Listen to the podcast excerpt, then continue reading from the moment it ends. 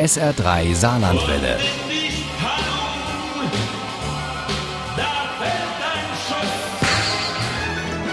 Der Krimi-Tipp. Suchen Sie noch eine Urlaubslektüre oder wollen Sie gerne im Kopf verreisen? Dann hätten wir heute im SR3 Krimi-Tipp das Richtige für Sie. Den zweiten Sylt-Krimi von Dora Held. Der heißt Wir sind die Guten. Und Uli Wagner stellt ihn uns vor. Dieser zweite Krimi von Dora Held spielt im Wonnemonat Mai, dessen Ende einer nicht erlebt und der für manche auf Sylt zum Albtraum wird. Und er beginnt damit, dass eine Unbekannte im Traum immer wieder erfolglos versucht, ein junges Mädchen davon abzuhalten, mit drei Männern mitzugehen. Die Guten, das sind auch in diesem Sylt-Krimi Inge, Charlotte und Helga mit Heinz, Walter und Onno, also die Freunde von Ex-Kripo-Chef Karl Sönnigsen, der sich seiner alten Truppe nicht mehr nähern darf, seit einer von der Ostsee Chef auf Sylt ist.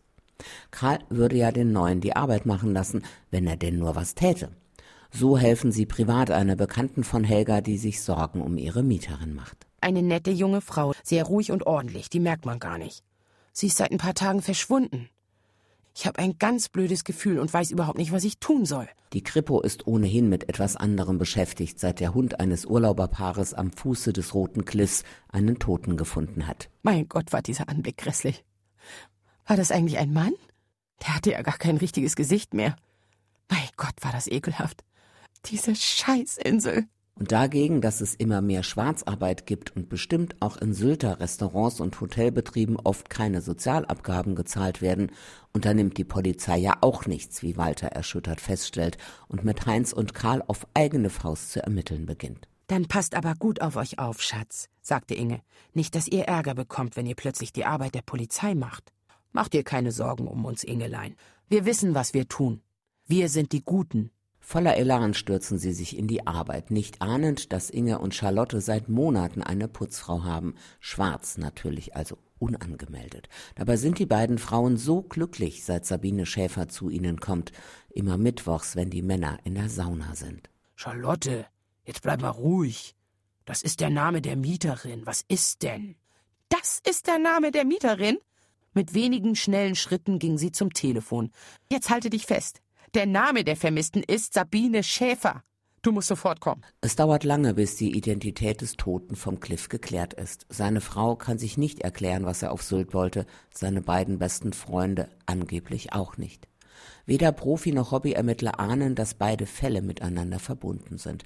Aber Karl und seine Truppe kommen dem Geheimnis näher, als sie bei Sabine Schäfer alte Briefe an eine Corinna Tiedemann von der gleichnamigen Gärtnerei in der Nähe von Bad Oldesloe finden. Kurzerhand begeben sie sich dorthin. Bis auf Walter und Heinz, die sind ja auf der Suche nach Schwarzarbeitern. Und tatsächlich stöbern sie in der runtergewirtschafteten Gärtnerei einen alten Angestellten auf. Corinna, Sie ist, war die Tochter von Reinhard und Gundula. Woher kennen Sie ihren Namen? Was wollen Sie eigentlich hier? Böse Leute, Dora Hells Krimi-Erstling war schon eine unterhaltsame Lektüre. Wir sind die Guten ist jetzt das Krimi-Meisterstück der Dora Held. Mit einer spannenden Kriminalgeschichte auf mehreren Zeitebenen, ratlosen Kommissaren und einem ehemaligen Kripo-Chef, der das Ermitteln nicht lassen kann und zum Glück gute Freunde hat, die ihm helfen, auch komplizierteste Fälle zu lösen. Auch so ernste wie Sozialbetrug und Gewalt gegen Frauen. Erschütternd und zugleich witzig und unterhaltsam eine wahre Meisterleistung. Wir sind die Guten von Dora Held ist bei DTV erschienen. Das Taschenbuch hat 512 Seiten und kostet 15,90 Euro. Das E-Book gibt es für 13,99 Euro. Wir sind die Guten ist auch als Hörbuch zu haben und zwar für 18 Euro bei Goya Litt mit Annette Kim Sarnau als Erzählerin. Daraus stammen auch unsere Zitate. Ohne Krimi geht die Mimi nie ins Bett. Für Mimi und andere Krimi-Fans. SR3 Saarlandwelle. Hören, was ein Land fühlt.